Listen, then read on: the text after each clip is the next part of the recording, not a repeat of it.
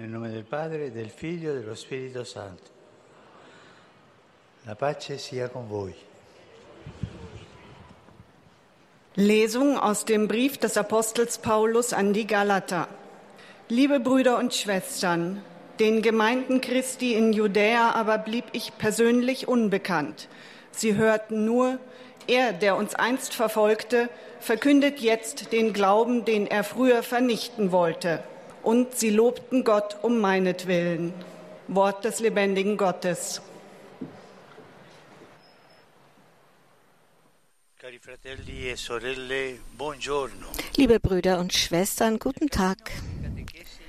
In unserer Katechesenreihe über den apostolischen Eifer beginnen wir heute mit der Betrachtung einiger Persönlichkeiten, die auf unterschiedliche Weise und zu unterschiedlichen Zeiten ein vorbildliches Beispiel dafür waren, was Leidenschaft für das Evangelium bedeutet. Der erste dieser Zeugen ist natürlich der Apostel Paulus. Ihm möchte ich zwei Katechesen widmen. E la storia di Paolo di Tarso è Die. Geschichte des Paulus von Tarsus ist in dieser Hinsicht bedeutungsvoll. Sowohl im ersten Kapitel des Galaterbriefs als auch in der Apostelgeschichte sehen wir, dass sich sein Eifer für das Evangelium nach seiner Bekehrung zeigt und an die Stelle seines früheren Eifers für das Judentum tritt. Er war ein Eiferer, hat sich für das jüdische Gesetz eingesetzt und nach seiner Bekehrung geht dieser Eifer weiter. Aber um Jesus zu verkünden. Er war verliebt in Jesus, Paulus. Saulus, so der Name des Paulus, war bereits eifrig, aber Christus verwandelt seinen Eifer vom Eifer für das Gesetz zu dem für das Evangelium. Zuerst wollte sein Eifer die Kirche zerstören, dann aber baut er sie auf. Wir können uns fragen, was ist passiert? Wie kam das, dass es von der Zerstörung zum Aufbau ging? Was hat sich in Paulus verändert? Inwiefern hat sich sein Eifer, sein Streben nach der Herrlichkeit Gottes gewandelt? Was ist da passiert? Thomas von Aquin lehrt, dass Leidenschaft aus moralischer Sicht weder gut noch schlecht ist. Ihr tugendhafter Gebrauch macht sie moralisch gut. Die Sünde macht sie schlecht. Was Paulus veränderte, war nicht eine einfache Idee oder Überzeugung. Die Begegnung die Begegnung mit dem auferstandenen Herrn war es, die sein ganzes Wesen verändert hat. Das, was das Leben verändert, ist die Begegnung mit dem Herrn. Für Saulus war es die Begegnung mit dem auferstandenen Herrn, die sein ganzes Wesen verändert hat. Das Menschsein des Paulus, seine Leidenschaft für Gott und dessen Herrlichkeit wird nicht ausgelöscht, sondern verwandelt, bekehrt durch den Heiligen Geist. Der Heilige Geist ist der Einzige, der unser Herz verwandeln kann. Und das gilt für jeden Aspekt seines Lebens. Genauso wie es in der Eucharistie geschieht. Brot und Wein verschwinden nicht, sondern werden zu Leib und Blut Christi. Der Eifer des Paulus bleibt bestehen, aber er wird zum Eifer Christi. Der Sinn ändert sich, aber der Eifer bleibt der gleiche. Dem Herrn dienen wir mit unserem Menschsein, mit unseren besonderen Eigenschaften, unseren Fähigkeiten. Was aber alles verändert, ist nicht eine Idee, sondern das Leben, das wahre Leben. So sagt Paulus selbst ja auch.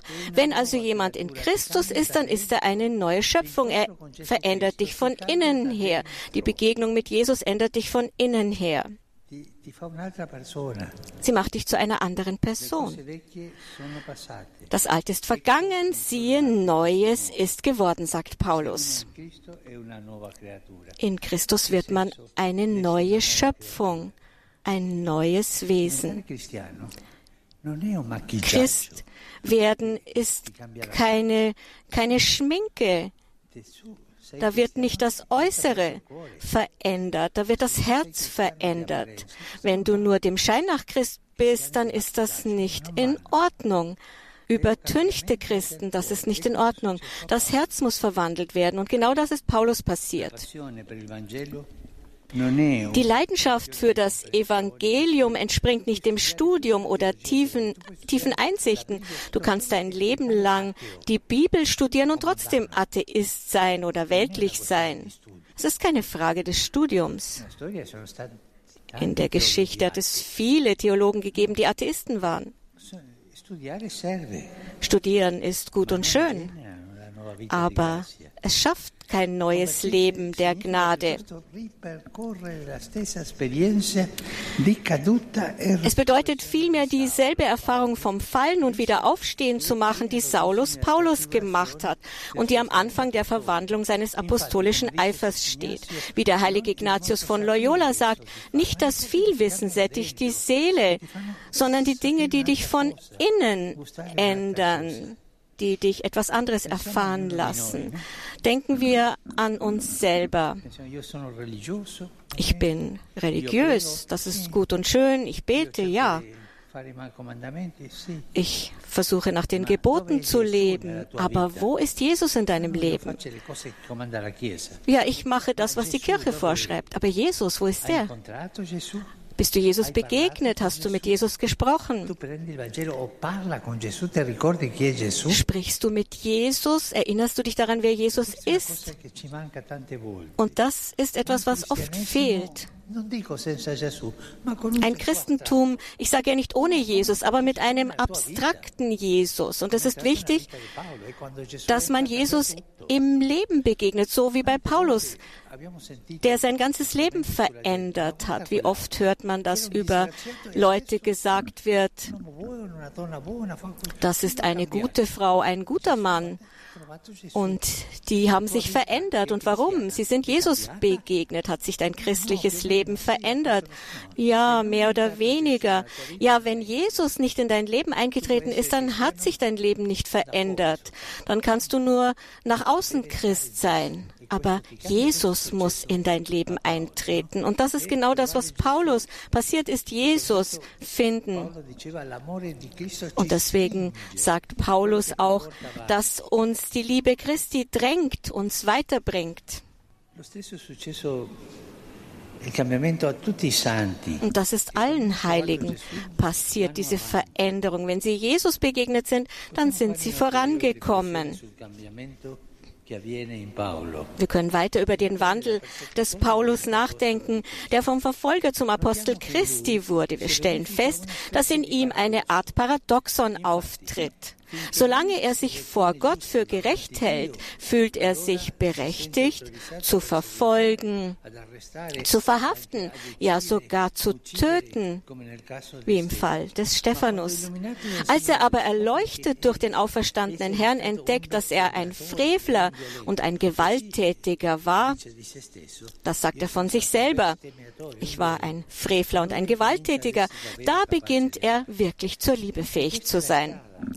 Und das ist der Weg, wenn man sagt, ja, ich bete, ich bin ein guter Mensch, ich mache gute Sachen, ich begehe keine, keine Sünden, dann ist das kein guter Weg. Das ist ein Weg, auf dem man selbstgefällig ist und vielleicht auch überheblich.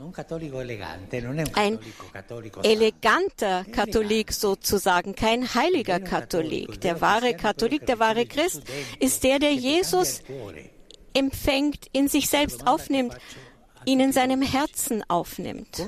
Und das frage ich euch heute.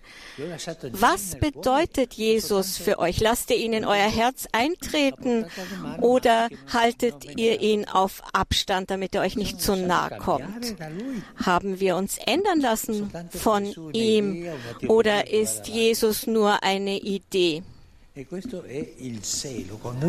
Das ist der Eifer. Wenn jemand Jesus findet, dann hat er diesen Eifer, Jesus zu verkünden, Gutes zu tun, den Menschen zu helfen. Und wenn jemand die Idee Jesu findet, dann bleibt er ein Ideologe. Und was uns gerecht macht, das ist Jesus, die Begegnung mit Jesus, wenn wir ihm die Tor unseres Herzens öffnen, Herzens öffnen. Mögen wir Jesus begegnen, der uns unser Leben ändern kann und uns hilft, anderen zu helfen. Danke.